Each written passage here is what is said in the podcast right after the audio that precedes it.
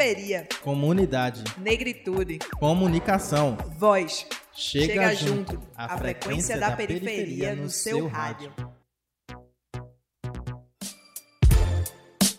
Olá, eu sou Ives Henrique e o Chega Junto de hoje vem com o tema dança. É isso aí, Ibson. Oi, gente, quem tá falando é Laís E para falar de dança, a gente veio até o bairro de Brasília Teimosa, na cidade do Recife, que é símbolo de resistência e de luta.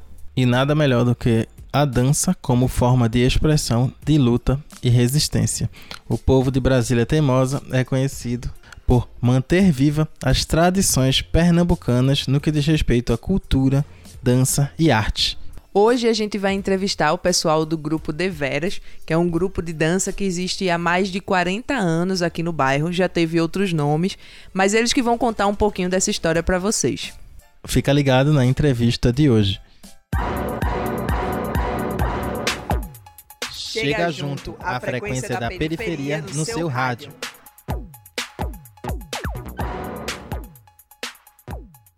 Estamos conversando com Mica Silva, Eliette Santana e Sérgio de Cavalcante. A gente está no Deveras.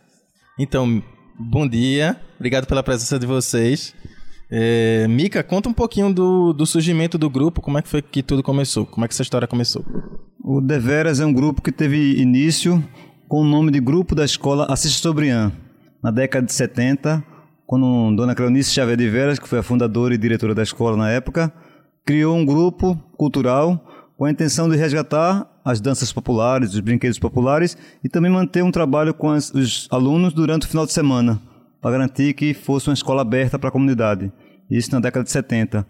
Eu entrei já em 80, 82, 83. E aí, em 85, Cleonice se aposenta e repassa para a gente, que estava no grupo, todo o material do grupo para que a gente pudesse dar continuidade. Mesmo dentro da escola, a gente continuou com o trabalho e depois saiu da escola e, criou uma vida independente. Mas foi assim que iniciou o processo de trabalho junto ao, ao Deveras, que passou pelo nome de Cleonice Veras até virar o Balé Deveras, hoje conhecido em toda a cidade e fora do estado também. Ah, essas atividades de, de extensão, né, para além da escola, é sempre importante, pra, até para aproximar não só os alunos, mas a comunidade mesmo que, que a escola está inserida. Né? É, e ela dizia muito que a intenção dela era garantir que a escola fizesse parte da vida do, do alunado, ou seja, era, era um projeto já de, da escola aberta que não existia naquela época. Mas é garantir que fosse preservada a escola, cuidada pela própria comunidade. E isso funcionava de verdade naquela época. A escola era uma das melhores que existia aqui em Brasília Teimosa e mais cobiçada por todo mundo que ia estudar lá, por conta do, do trabalho que era feito dentro da escola. Uhum. Eu queria agora falar com, com Eliette. É, Eliette, quando tu, como foi que tu ficou sabendo do grupo e como foi que tu começou nele? Eu comecei porque eu comecei a estudar no Assis, né?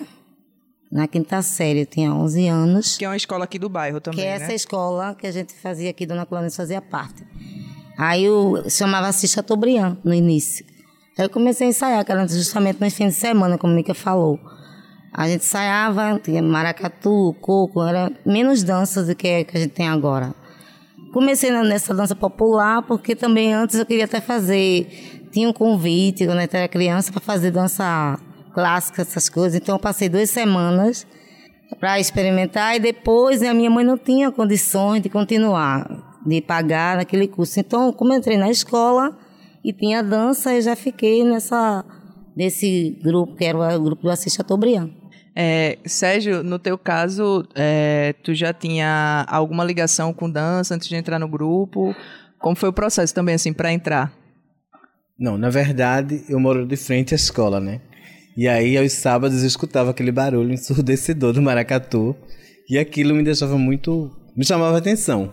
Mas só como eu era muito jovem e ainda não estudava na escola, não tinha como ter acesso ao grupo, né? Aí, quando eu entrei na quinta série, eu tentei uma vaga no grupo, consegui, né? E era engraçado porque, assim, era muita gente e aí me disseram assim: olha, no Maracatu você vai poder ser o décimo índio. Então era uma fila enorme que quase que não cabia no, no pátio da escola, mas assim, eu achava o máximo aquilo todo e gostava muito. Era maravilhoso. Então, voltando aqui pro Mika, é... a dança, ela é uma arte, né?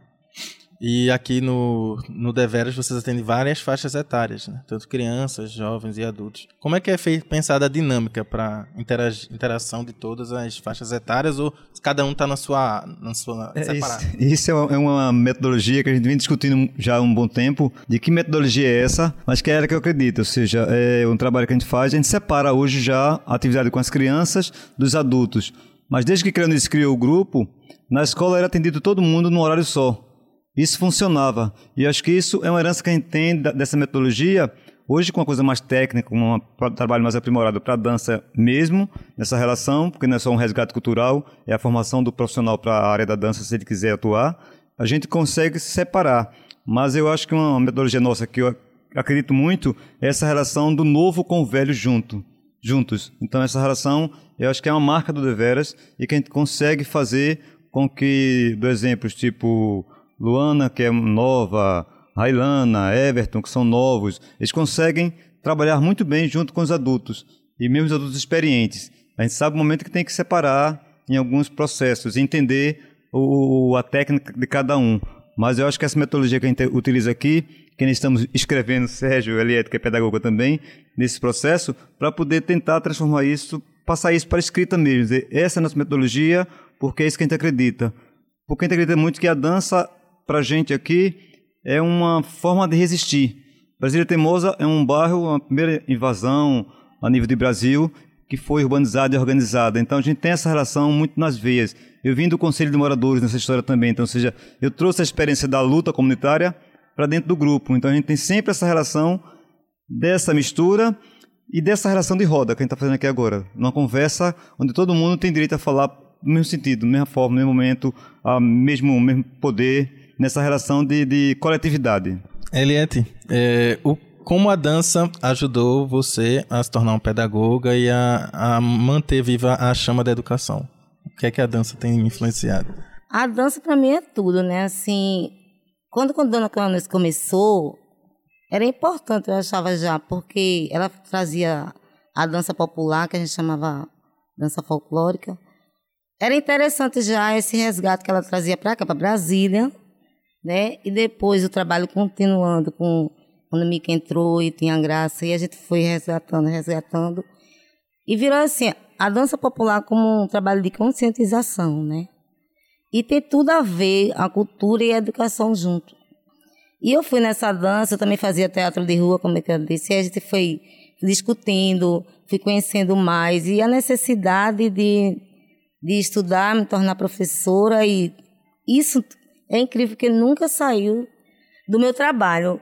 Eu trabalho na sala de aula e trabalho com a dança. Hoje estou trabalhando mais com a dança, não na sala de aula, só com dança mesmo nas escolas. Quer dizer, eu trabalho isso pedagogicamente ligado mesmo à educação, porque eu acho que não tem. Ela conscientiza muito. Um menino está com problema na escola, às vezes, com dificuldade na sala de aula. Chego lá, porque eu trabalho direto assim com a sala de aula, vou lá saber como é que estão tá as crianças, como é a nota. E às vezes estou fazendo aula comigo. E às vezes eu já vi muita criança melhorar né, na sala de aula por conta de, de fazer a atividade da dança.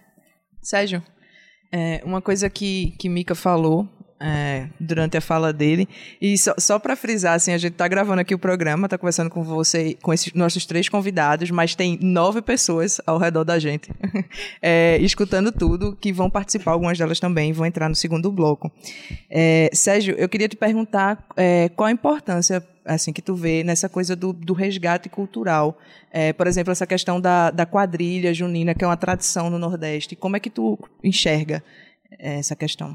Então, eu acho importantíssimo o resgate, né, disso tudo. É, e a gente sempre tenta buscar, né, é, mesmo inovando alguma coisa, botando alguma coisa nova no maracatu, mas a gente sempre traz alguma coisa de raiz, né, para que não deixe morrer a cultura popular. E assim, em tudo que a gente faz, a gente tenta buscar é, coisas do passado, mas dando uma roupagem nova, ou dando um sentido novo, uma direção nova. Mas assim, o importante mesmo é não deixar morrer, né, a cultura popular. É como era quando, quando você era mais jovem, que você estava ainda em processo de aprendizagem, como era a relação da tua família com tua prática de dança? Eles não davam muita atenção a isso, então era como se fosse mais uma atividade da escola. Mas assim, nós já tínhamos a consciência de que a gente queria aquilo como uma profissão. Mas aí até que as pessoas entendessem tudo isso, quer dizer, até hoje não entendem, né? Porque as pessoas estão trabalhando, não, eu tô dançando. Sim, mas e o trabalho? Sim, é, eu perguntei isso porque a Eliette falou, por exemplo, como ela, na sala de aula, ela percebe a mudança, é, por exemplo, dos estudantes. Eu fico pensando em casa também, talvez os pais comecem a perceber a mudança do filho é, durante atividades mesmo diárias, e por isso que eu pergunto como é essa, essa relação. Sim, sim, sim, sim. Não, e é interessante porque a gente fazendo autoavaliação, você vê que você é, cria uma certa autonomia de algumas coisas, né? E você tem um, um olhar diferente para outras coisas. Mas é interessante, né? Que você tem esse olhar e que o outro não tem esse olhar para dança e acha que dança é só diversão, é só lazer, brincadeira. Então, Mika, é, qual a importância de, de um trabalho como esse feito dentro de uma comunidade como a de Brasília Teimosa? O que é que vocês trazem da comunidade, da realidade da comunidade, para o projeto? Eu acho que é o, o resgate, não sei se resgate seria a palavra correta, mas é manter viva, como você coloca, essa relação do brinquedo popular. Ou seja, a gente sabe que as comunidades periféricas de Recife, e quase que em todo o Brasil, existe o passinho, existe uma série de danças que estão aí. Mas as crianças aqui, elas dançam o frevo maracatu o ano inteiro. E não há uma rejeição desse movimento. Então, eu acho que a importância do balé aqui na comunidade e da dança popular na cidade do Recife é manter a cultura e essa diversidade cultural que existe em nossa cidade. E eu acho que isso é a parte, para mim, que é de maior importância. E como Brasil Teimosa tem essa história do, de uma tradição de luta mesmo forte, então permitir que as crianças conheçam esse passado desse movimento cultural e também conheçam o presente, como o Sérgio coloca, a relação da quadrilha. A quadrilha, hoje recriada, ela é o quê? Ela é a cultura viva de hoje. Ela é o brincante que dança a quadrilha que dançava minha avó. Só que a quadrilha hoje ela tem outro, outra pulsação, outra forma de ser feita. Então, essa forma nova não é nova, é nova para o meu avô, minha avó, mas para quem está fazendo, meu filho que tem 7 anos, a mais nova que 16, isso é a vida deles do dia a dia. Então, a gente quando fala de quadrilha junina recriada, é essa recriação acompanhando a cultura que não é estática, que ela está sempre em movimento. Então, seja, quando vocês falam do maracatu, que sempre traz um elemento é, então, como ele falou, a dança é uma, é uma ferramenta educativa, mas também uma ferramenta social, né? Muito, muito. A gente tem aqui experiências fabulosas de, de pessoas que conseguiram chegar aqui, e não digo se transformar, mas conseguir descobrir o seu universo e se colocar como pessoa naquele momento. Tipo, isso em gênero, em vícios, uma série de histórias. Conseguir fazer, e não quer dizer deixou de fazer quando chegou aqui, não descobriu que existiam outros caminhos e outras possibilidades. E aí a gente sempre fala, tipo, Sérgio psicólogo formado hoje, Eliette pedagoga, Dandara a pessoa de educação física, Joel administração. Então, ou seja, são várias pessoas que estão aqui há mais de 15 anos que conseguiram acreditar que a dança é parte da vida deles, mas conseguiram buscar outros conhecimentos para trazer para a dança. Então, essa relação é que eu acho que é importante para a gente, é acreditar que a formação de cada um deles hoje para o balé e para a comunidade brasileira é uma relação de força para potenciar esse trabalho que vai fazer 40 anos no próximo ano, mas que esses 40 anos de vida nossa contribuiu já muito para essa cidade de Recife. E Brasília Teimosa é um, um berço de, de, experiência, tipo, a gente tem na cidade de Recife duas companhias de dança popular mais antigas. Então, o Balé Pro do Recife é o mais antigo e depois vem o Devera. Então, são as duas companhias mais velhas da cidade do Recife. E essas duas companhias são referência para N companhias que nasceram depois. Então a gente tem uma, para mim é um orgulho quando quando fala assim nessa relação com o Deveras, é nessa relação de acreditar que a gente fez não só foi para aqui, foi para aqui e para a cidade toda e também perceber nas pessoas da comunidade a relação das, das pessoas na face delas, no olhar delas para assistir o Deveras dançando a mesma coisa que a gente já faz há 200 anos. Mas para eles parece que é uma coisa nova que estão vendo a cada momento que a gente faz. Trocou uma cor de uma roupa, trocou uma maquiagem, é, um, é uma coisa nova. Então, isso para mim é gratificante. Além de, de, da dança como ferramenta educativa, é, ela também é uma competição, né? Como é que vocês trabalham essa, essa, esse, essa parte da dança que é competitiva? Engraçado é o seguinte, porque assim, A gente não é quadrilheiro, então, mas a gente se meteu nesse meio, né? E aí as pessoas, elas são muito tomadas por esse movimento e querem competir a todo a fina força. E a gente, e nós do balé, né, da Deveras, a nossa maior preocupação era em se apresentar e fazer bonito, né? Não, mas aí, como não ficou só no balé vieram outras pessoas para cá, e veio essa vontade de, de querer competir, de concorrer. Mas assim, a gente levou tudo, foi legal, conseguimos algumas premiações, né? ficamos é, mudamos fez o maior barulho na cidade né? Com toda essa mudança. Mas conseguimos é, competir e mostrar o que a gente queria. É, falando em competição é, Mika falou agora há pouco citou o passinho que é um que é um movimento que tá aí, tá, tá posto e, e tá conquistando cada vez mais espaço. E o passinho, ele também se baseia numa disputa, né, entre grupos é, na hora da apresentação. E aí teve uma entrevista da gente que foi sobre grafite no programa, que o, o menino que deu a entrevista, ele também faz aula de dança. E aí ele estava comentando com, com a gente que, por exemplo, os meninos na hora de fazer passinho, eles fazem uma base de balé, de algum passo de balé, eu não lembro agora o nome, propriamente dito. E aí eu fico pensando assim, como é que a gente, a cada movimento desse de dança que, que, que surge, é, tá embutido nele, tá dentro dele, passos de, de outros elementos é, que no, disco, se você parar para pensar, você vai dizer que o, bas, é, o passinho e o balé são coisas muito distantes né? Mas a gente vê que não. E assim, como é que vocês, quanto é, pessoas que lidam com a dança, vê, vê essa questão? Eu acho que a dança, como coloquei inicialmente, é uma, uma relação do teu corpo. Então, e aí se liga a cada movimento. Quando você fala contemporâneo, fala clássico, ou seja, tem algumas linhas dentro da dança, que eu normalmente chamo como algumas frases no corpo, que traz um elemento próprio daquele segmento que você está tá representando. Mas ele conversa com o universo, com o teu universo, onde tu convive. Então, é muito tranquilo que vá ter num passinho algo de frevo, algo do balé clássico, algo do coco, algo do rap. Então, essa relação acho que é muito forte, como tem no popular. A gente discutia o popular. O que é o popular? É a dança que dança com o pé chapado? É o pé... Não, hoje você consegue perceber no balé popular elementos do balé clássico, elementos do popular, do contemporâneo e do passinho também. Você tem algumas coisas que vêm do, do, da dança afro, então tem umas coisas que estão muito ligadas. E eu acho que é muito dança, é muito cabeça, é muito mente. Então, ou seja, o meu corpo é comandado pelo que eu penso. Então, quando eu penso passinho, eu vou viajar naquele universo do passinho, mas eu não perco o meu universo que eu já tenho dentro de mim. E aí, como a gente tem uma relação aqui que chama-se multicultural, mas assim, de muitas relações de brinquedos. Nós somos uma cidade que tem mais de 11 modalidades de agremiações. Frevo, coco, você vai buscar um monte de coisa que mistura tudo isso. E que estão muito juntos um dos outros com a sua especificidade. Então, é, Mika, eu acho que a gente está chegando ao fim da, da nossa entrevista, mas antes a gente queria que você. A gente vai ter uma última pergunta mas antes que você dissesse como é, como é, quem ficou curioso de saber, de conhecer mais sobre, sobre o balé, o endereço de vocês, como é que vocês funcionam, redes sociais, se tem algum telefone. O balé funciona em Brasília Teimosa. A gente utiliza uma escola pública municipal, que é a Escola Humberto Gondim.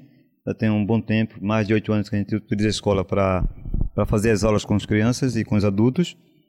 E isso nas terças, nas quartas e nas quintas sempre à noite, a partir das 19 horas até as 22. E para participar do balé, é só querer dançar. A gente não tem esse critério de seleção, exceto quando tem um espetáculo. Mesmo no espetáculo, a gente tenta inserir todo mundo, porque a ideia do balé é inclusão. Eu não posso incluir quando eu seleciono, quando eu faço alguns cortes. Então, ou seja, a gente entende que as pessoas têm que chegar aqui para ser incluída e ser transformada, e ser, se transformar e querer transformar alguma coisa. Então, o balé é essa porta aberta para esse processo e aí funciona terça, quarta e quinta, na Escola Humberto Gondim, Brasília Teimosa, que é a antiga Rua das Oficinas, no horário das 8 às 22 e das 19 às 22. E a idade você não precisa ter, é a partir dos 6 anos, e vai até os 60, 100, 200 anos, quando, você, quando seu corpo permitir que você faça. E não se paga taxa também, é gratuito o trabalho, então é um trabalho voluntário. O balé sobrevive da da venda de espetáculos que a gente faz com o elenco profissional. Então a gente vende durante os ciclos para a prefeitura, o governo do estado e outros locais. O balé também já fez várias viagens para fora do, do país e para outros estados do Brasil. E estamos nessa batalha há 40 anos que estaremos fazendo no próximo ano, em 2020, onde tentaremos juntar todo mundo que passou por aqui e realizar um grande espetáculo e também a ideia é que volte a quadrilha de veras para dançar no próximo ano. E contatos nas redes sociais do, do balé. Passar para Sérgio que ele é mais antenado com isso. Vamos lá, Sérgio. Passa as redes sociais pra gente. É, no Facebook, né? Tem a página Balé de Veras. No Instagram também, Balé de Veras. Balé de veras, né? Pronto. E o telefone 99 16 8594. 9876-7953. Fala com Sérgio ou com Mica. Pronto, vou começar com Eliette, a última pergunta que vai para os três. Eliette, o que é a dança na sua vida? Poxa, a dança na minha vida é tudo. Sem brincadeira, eu tava pensando na semana passada, eu falei, nossa, se eu não fizesse a dança, o que, que eu ia fazer da minha vida? Porque assim, eu posso trabalhar, dar aula durante o dia de dança, as crianças, isso é- faz um, é um prazer enorme. Mas assim, para mim depois, eu tenho que ensaiar, tenho que fazer alguma coisa, sabe? Assim, mesmo que eu tenha que passar muito tempo mesmo assim, nem que venha pro balé, você acabando o tempo de dançar, de estar presente na- nas apresentações, mas que vai acompanhar, mas que vai botar só uma roupa para fazer, sei lá, um figurante, alguma coisa, mas tem que estar.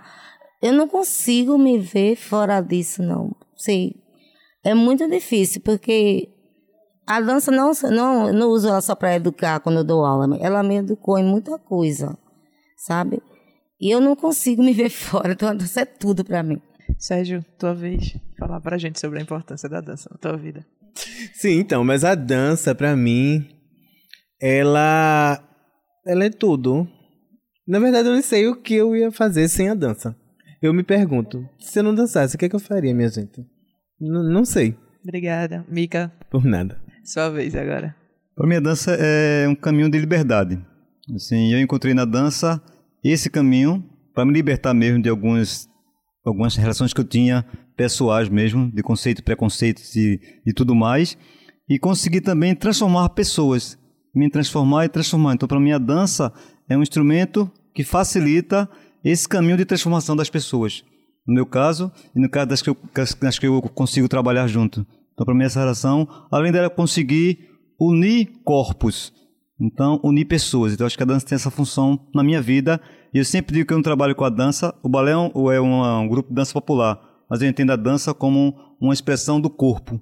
E aí, independente de qual linguagem você esteja falando dentro da linha da dança, é o corpo que está falando. E aí ele vai ser entendido quando você consegue expressar com maior força, com maior vontade. Então, para mim, essa dança, eu sempre digo ao pessoal do balé, é o que sai de dentro de mim para fora. Então, para mim, a dança, como disse Sérgio Aliette, é tudo. Eu não conseguiria também viver sem esse movimento, sem essa liberdade no meu corpo. Obrigada. Tenho certeza que tiver- quem estiver ouvindo vai sentir essa paixão de vocês pela, pela dança. É, é hábito a gente encerrar o bloco com uma música que vai ser escolhida pelo, convida pelo, pelo convidado. Só que hoje somos vocês são três, né? Então eu queria que vocês chegassem a um consenso para escolher uma música para pedir pra gente tocar para encerrar esse bloco. E aproveito já para agradecer também. Pete dançando. Obrigada, gente. Até o próximo bloco.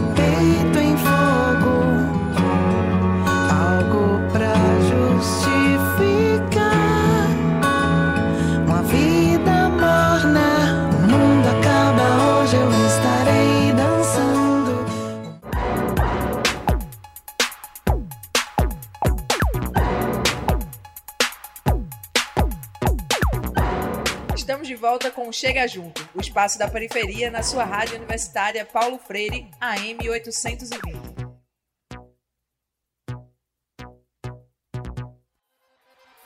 Estamos de volta com o Chega Junto e você vai conhecer agora um, um pouquinho de algumas das pessoas que fazem parte do Balé de Veras. Fica com a gente. Elisângela Oriz, sou mãe de Laís Oriz. Pronto, né? Assim, a minha filha estava querendo dançar muito, né? Aí eu soube por uma colega minha que tinha, estava tendo vaga nas deveras, né? E eu gostaria muito que minha filha participasse das deveras. Aí eu falei, será que vai ter vaga no tudinho? Aí, mas vai lá. Aí eu fui lá. Aí eu falei com Mica, aí Mica disse que tem vaga. Vou fazer um teste com ela.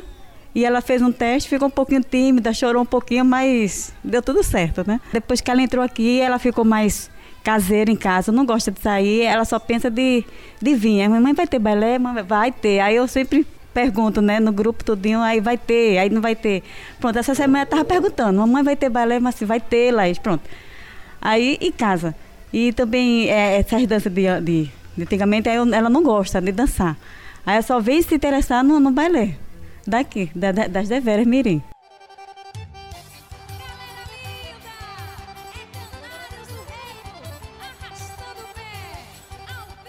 Meu nome é Railana, tenho 16 anos. Danço balé clássico desde os 4 anos. E iniciei o popular com 6 para 7. É, sempre vi minha família toda né, dançando, meu pai, minha mãe. Sou filha de Mica Silva. E sempre tive o convívio com a cultura e com a dança. Em relação a músicas, a viver ali dentro mesmo. Partir de dançar dentro da barriga da mãe e por aí vai. E então sempre fui muito influenciada nisso. Querendo ou não, eu vi a dança como profissão e vejo hoje a dança como profissão também. E tinha um sonho de ser bailarina profissional, bailarina clássica. Só que aí, depois de um tempo, não deu. Então eu vejo hoje que eu, sou, eu posso ser professora de dança popular. E um sonho futuro de fazer workshop lá fora e crescer mais ainda nessa profissão. E eu vejo sim dança como profissão, porque é uma profissão como qualquer outra. Como a música é, como um escritório, no escritório é, enfim. Acho que são tudo questão de visões. Bom, é, meu nome é Dandara, eu tenho 26 anos e tô no balé desde a barriga da minha mãe, né? No caso, no ano que a Deveras saiu, na quadrilha Deveras, no primeiro ano, minha mãe já estava grávida é, de mim e é, em outubro eu nasci. Então a dança é, eu acompanho e me acompanha desde da barriga da minha mãe.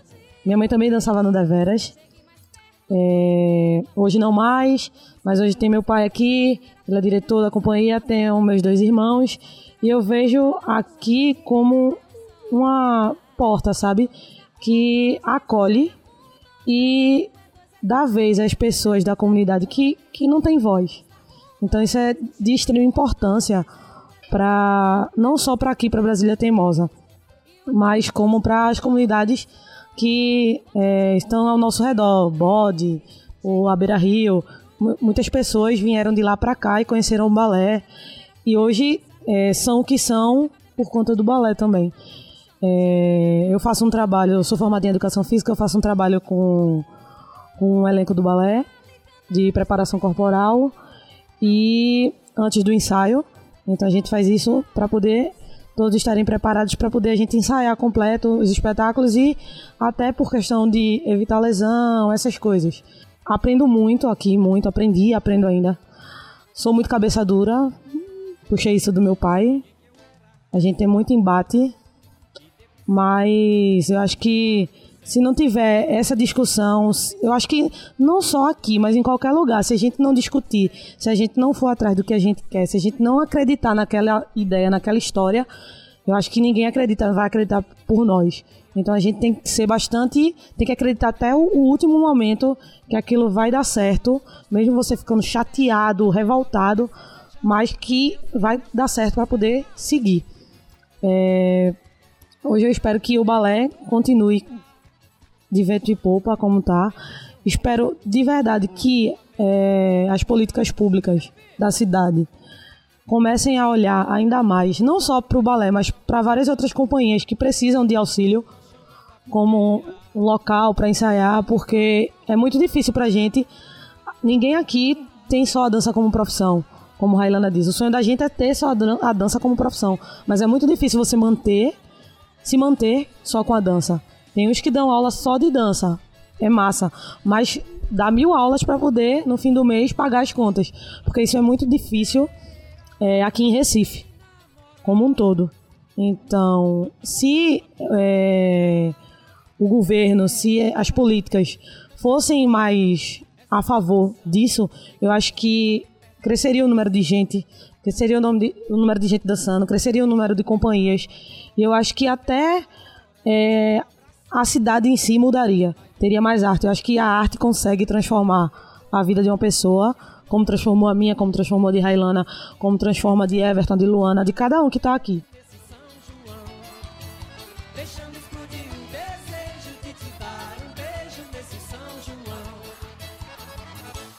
Meu nome é Joel, eu sou vice-presidente da companhia. E a minha história é bem parecida com a dos meninos, com Sérgio, Eliette, porque também sou daqui da comunidade. Danço também desde os 12 anos, que era na escola, que eu fiz o. É, como é que dizia isso? Ginásio, né? Agora mudou tanta coisa. E aí existia um grupo na, na- na- da comunidade que era no colégio. Esse grupo era infantil, que era o Assista Tobrian, que foi o grupo que fundou as outras companhias que tiveram aqui também na, na Brasília. E aí eu comecei com esse, que era o Assis. Só que o Cleonice Vera já existia também na época, que era o grupo dos adultos. E aí a gente dançando naquele grupo infantil, já querendo entrar no grupo dos adultos, esse sempre foi o desejo de todos nós. Inclusive eu fui um dos mais novos também que, que entrei com menos idade, que eu acho que tinha um limite de idade para poder entrar no, no adulto. E aí, mas mesmo assim consegui entrar, como a Ide também, que é outra amiga, Tati, também era mais jovem, conseguiu entrar. E o, Cleonice Vera era referência aqui na comunidade de grupo de dança. Todo quem gostava de dançar sempre quis fazer parte. Eu fui um deles. Depois entrei na companhia de dança e tô até hoje. Teve uma mudança de nome, de Cleonice Vera para Deveras. E dança é muito importante na minha vida, né? Foi muito importante também na transformação, na mudança. É, pessoa de comunidade, pobre, homossexual, tem toda essa história também. Na dança tinha um certo preconceito de poder dançar de uma forma e dançar de outra. E eu, eu como o Mika falou também, eu acho a dança muito é, liberal, solta. Acho que não tem. Já, pra mim já não existia essa coisa de sexo na dança. Porque eu acho que não existe. E Mika defendeu isso e a, a partir desse momento eu também comecei a defender isso também. Por ser afeminado, por ter cabelo grande, por gostar de usar, gostar de usar brinco, usar...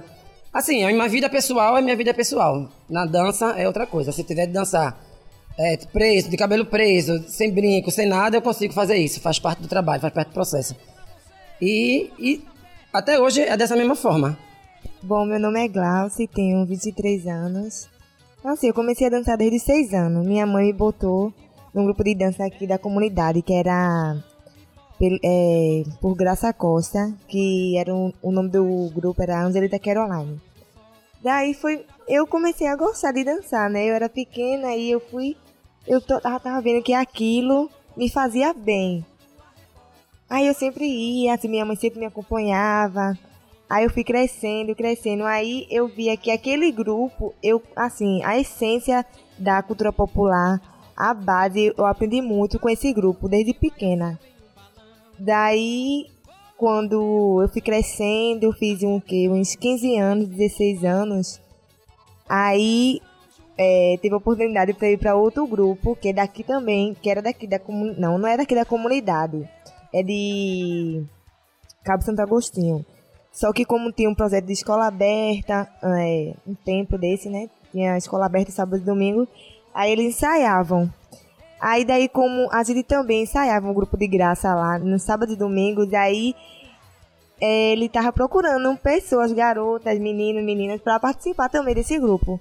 Assim, eu tô no balé, mas como o Mika já falou, assim, a gente, é, o corpo fica livre, a gente, é a liberdade de expressão, a gente pode se expressar, a gente, é, é muito bom, é muito bom estar no balé, fazer parte da cultura, nunca deixar a cultura morrer. Assim, eu tenho o maior orgulho de dizer que eu faço parte da cultura. que, que a gente do balé vai estar sempre propagando a cultura, sempre. Se Deus quiser, nunca vai acabar o balé. É, meu nome é Cristina, eu tenho 49 anos. Como Glaucio, eu comecei a dançar pequena, mas não aqui. Eu nasci aqui, me mudei e comecei a fazer dança assim, quadrilha, de bairro, pequena. Minha mãe botou para dançar também. Fiz teatro em colégios, outros. Fiz capoeira durante 15 anos. E conhecia deveras vendo apresentações de quadrilha de bairros. Quando eu vi, a primeira pessoa que eu olhei, ao qual eu me apaixonei, foi essa pessoa aqui, Joel. Que quando eu vi a quadrilha no Gebrais, na Ibiribeira, e vi aquelas pessoas entrando, eu disse: é essa que eu vou dançar agora. E comecei a seguir a quadrilha sem autorização de Mica Silva. As pessoas me colocavam escondido dentro da quadrilha, do ônibus, porque não podia acompanhar. Através disso eu fui fazendo amizade, fui frequentando a casa dele, a filha dele, Dandara, mais velha. Então eu convivi muito tempo com eles. E através disso eu entrei no Deveras em 96. E Mica também tinha um trabalho com Maracatu na São aqui do bairro. Coloquei meus filhos, que também ajudou muito na fala da minha filha, que é deficiente auditiva. E através disso eu participei de algumas, alguns espetáculos na época com Deveras. Acho que eu passei uns 5 a 6 anos e me mudei daqui. Vou fazer um resumo, me mudei daqui. Continuei só com a capoeira, mas fazendo outros trabalhos, porque eu sou auxiliar de escritório e trabalhando em outras coisas. Mas isso me deixou meu corpo muito parado. E depois de 17 anos eu voltei para a Deveras e vi a dificuldade. Mas há um ano que eu estou na Deveras, ela me ajudou muito. De novo. Então, assim, a Deveras eu acho que ela não é só a questão da dança em si. Ela ajuda a gente fisicamente também, se a gente quiser. Entendeu? Me ajudou muito mesmo. Eu, eu de um jeito que eu não conseguia nem me abaixar. Ainda tenho um pouco de dificuldade. E finalizando, a dança é tudo e a Deveras, para mim, é tudo também. Mas eu tenho alguns amigos também que entraram junto comigo, que hoje não fazem mais parte da dança, por outros motivos de trabalho e tal, como já citaram aqui também, que viver de dança aqui realmente é complicado, é difícil, não é fácil. Então a gente precisa realmente é, procurar é, outras coisas para fazer, né? Hoje eu, tenho, sou administrador de empresa, trabalho como cabeleireiro também, mas danço porque gosto mesmo. Mas tem amigos meus que dizem a mesma coisa, assim, como é que tu ainda continua dançando? Eu disse, Por que eu tenho que parar de dançar? Porque eu tô com 42 anos? Porque fulano tem 50 anos e não pode dançar? Até então não, não tem um limite, né? Até onde você pode ir. O que vai dizer isso é as, as nossas condições, né? De corpo, de físico, de mente, enfim. Eu queria complementar porque eu achei engraçado e me lembrou esses comentários que as pessoas fazem aí, parece que como são retrógrados, né?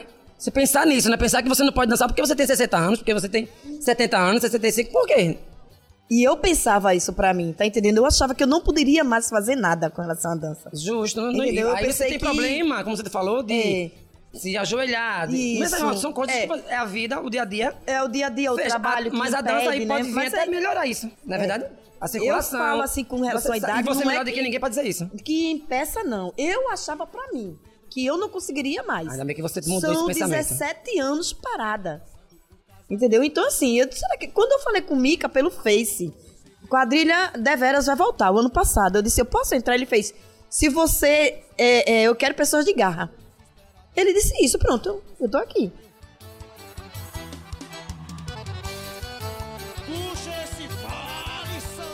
Eu sou Elaine Silva, meu nome artístico é Elaine Silva, mas popularmente eu sou, eu sou conhecida como Lala, L-A-L-A, acento no final. eu tenho 39 anos, eu comecei aos 9 anos de idade, a partir de um, de um curso que, que teve no CSO, que tinha aqui. Aí a minha colega passou avisando que ia ter um curso, não sei o que, aí eu, eu mesmo fui sozinha, me inscrevi, e comecei a dançar. E a gente fez esse curso, a gente ganhou o, o diploma tudinho. E foi com Graça Costa, que era a professora. E quando terminou, ela me convidou para participar do, do grupo dela. E aí eu dancei, comecei, fiquei papapá. Quando um certo tempo, eh, Vladimir Silva me viu também e me convidou. Na época, na época não, no, no Balé de Veras não, não entrava de menor. Né? Eu fui uma das primeiras a, de menor a participar. E daí foi pronto, foi, foi onde tudo começou, meu filho. É, comecei a brilhar. Ai, brilho. foi muito bom, foi bom demais. Não foi bom, é bom demais para mim. É, participei de muitas coisas, a gente viajou demais, já fui para Portugal, já fui para vários cantos. É, perdi, eu ia me embora para França com um contrato, que tinha, minha sobrinha tá lá, por, por conta que eu engravidei, infelizmente. Ou infelizmente, infelizmente, né? e me afastei do balé, passei acho que uns seis anos ou sete anos afastada. E daí então eu voltei. Aí você veja assim, eu pesava uns, 40, uns 50 quilos, aí já voltei com mais 57. Aí nisso participei de novo de é, é, várias apresentações, várias viagens, tudinho. Aí de novo, engravidei de novo. Aí finalizando, aonde eu, eu quero chegar, né? Que para dizer a todos que quando eu engravidei, que eu tive meu segundo menino, é, foi uma gravidez assim para mim que eu não, não desejava, não queria, não esperava, entendeu? E até então, eu quase seis meses de idade, eu estava participando de um, um espetáculo, festa, que a gente fez, que bolava muito no chão, era, era muita coisa que de repente, quando eu vi eu enjoando, enjoando, já estava com quase seis meses. E aí, é, a partir daí, eu, eu saí do balé e foi como se eu tivesse caído numa, depressão, uma pequena depressão que eu fui engordando, engordando e, che- e cheguei quase a 80, 90 quilos. Daí então, é, todos diziam, né? Sempre contava, é, volta pro balé, volta pro balé, eu, eu vou voltar, eu vou voltar. Mas como Cristina mesmo disse, como todos dizem, né? Que tinha esse o preconceito. O meu já era mais pela, pela gordura, né? Por obesidade. Mas aí então eu botei isso, esse obstáculo pra lá, vim. Então é isso, viu, minha gente? Assim, se eu for falar é muita coisa, é, é demais, eu tô resumindo toda a minha história e eu digo pra vocês: dançar é bom demais. Tem uma luta grande com o meu marido, enorme. Porque eu trabalho fora, né? Como todos sabem, eu também para poder me manter. Depois que eu tive meus filhos, eu tive que trabalhar fora. Então, eu tive que ter um planejamento na minha vida, né? Eu saio de 6 horas da manhã, vou pro trabalho, eu chego do trabalho, eu tenho outro trabalho que é em casa, aí eu, chego, aí eu termino o serviço em casa e corro para cá. Aí eu chego em casa às 10 horas, 10 e meia da noite. Aí, aí você veja, né? Então, é por isso que eu digo, né?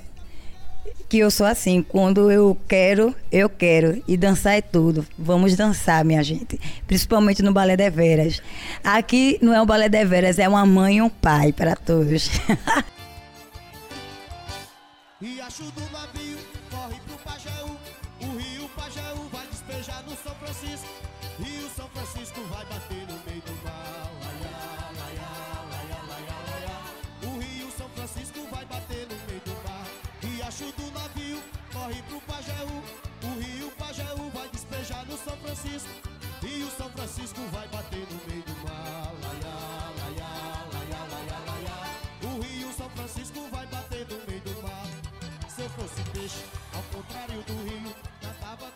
É, eu sou Luana, né? Tenho 20 anos. Né? E cheguei no Deveras por Michele, né? Michele Monteiro, né? Ela me viu no meio da rua, aí fez, não, você entra no grupo de dança. Aí eu fui, não vou entrar, não. aí quando eu cheguei aqui, eu era bem tímida, não falava nada. Aí Mica ficou olhando pra minha cara assim. né? Mas que o Deveras é tudo pra mim, né? Aprendi bastante coisa. Né? Tô no Deveras desde os 14 anos. Então, é, a dança é tudo, né? E tô aqui pra aprender a cada dia que passa, né? e que é isso aí, Everton. A dança é o que pra você? Diga aí. Olá, meu nome é Everton, tenho 15 anos. Faz tempo que eu tô no Balé de Veras, assim, 4 anos mais ou menos. Eu entrei com 9, 10 anos. Eu comecei no Balé de Veras com Eliette. Eu não gostava muito de dançar, mas quando a Eliette me chamou, que ela passava na sala, eu estudava aqui no Berto Gondim. Ela entrava na sala, chamava o pessoal pra dançar, eu era meio tímido. Aí a Eliette começava, bora dançar, que não sei o que, vocês vão se apresentar aqui na sala, vocês vão gostar. Eu, tá bom, aí quando cheguei aqui com a Eliette, me soltei mais, comecei a dançar, comecei a gostar da dança. A Eliette me indicou pro Balé de Veras, Mirim. Aí eu comecei a gostar, falei com Mica, Mica permitiu dançar. Agora eu tô aqui grande, tô no balé adulto e tô gostando de dançar. Não, e na, na parte da quadrilha, quando começou, que eu na época eu era de menor, é, eu, a minhas irmãs dançavam, meu irmão dançava também. E aí quando que tinha a apresentação do, do Deveras, eu não podia, eu não podia ir, a minha irmã, eu entrava escondido ia debaixo de saia da minha irmã. quando eu olhava, eu estava lá dentro da. aí era, era bom demais, mas aí quando foi no, no, no ano seguinte eu estava lá dançando. Foi muito bom. Oi, gente, eu vou pedir a música Sertão Alegre com Antúlio Madureira.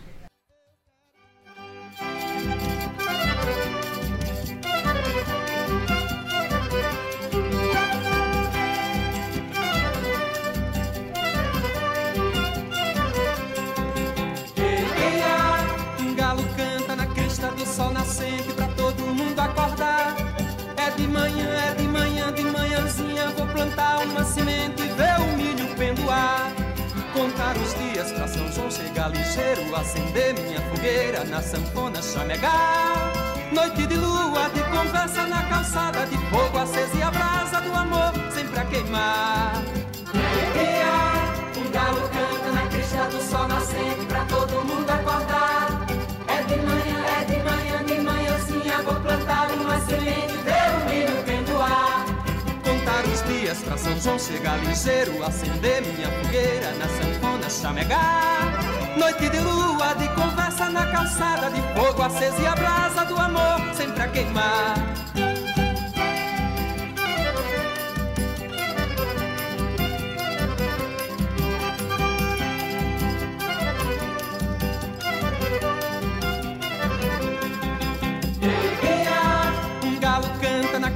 Do sol nascente pra todo mundo acordar. É, é de manhã, é de manhã, de manhãzinha vou plantar uma semente e ver o milho pendoar. Contar os dias pra São João chegar ligeiro, acender minha fogueira na sanfona chamegar. Noite de lua, de conversa na calçada, de fogo aceso e a brasa do amor sempre a queimar.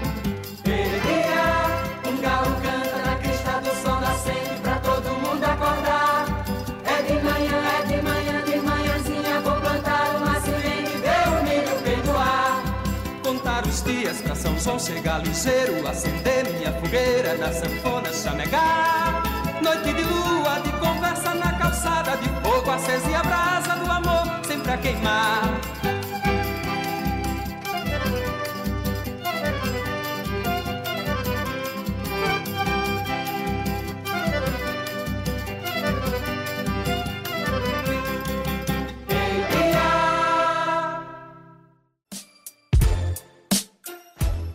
O programa de hoje teve locução de Iveson Henrique, E Laís Hilda. produção de Débora Oliveira.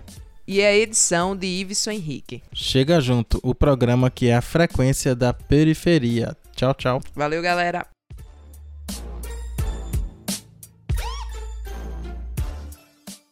Para encontrar a gente nas redes sociais é só procurar por Prog Chega Junto. A gente tá no Facebook, no Twitter e no Instagram.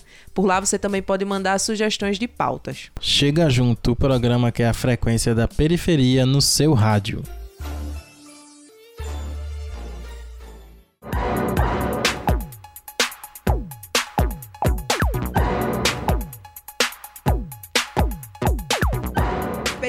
Periferia. Comunidade, Negritude. comunicação. Voz. Chega Chega junto, a A frequência da periferia no seu rádio.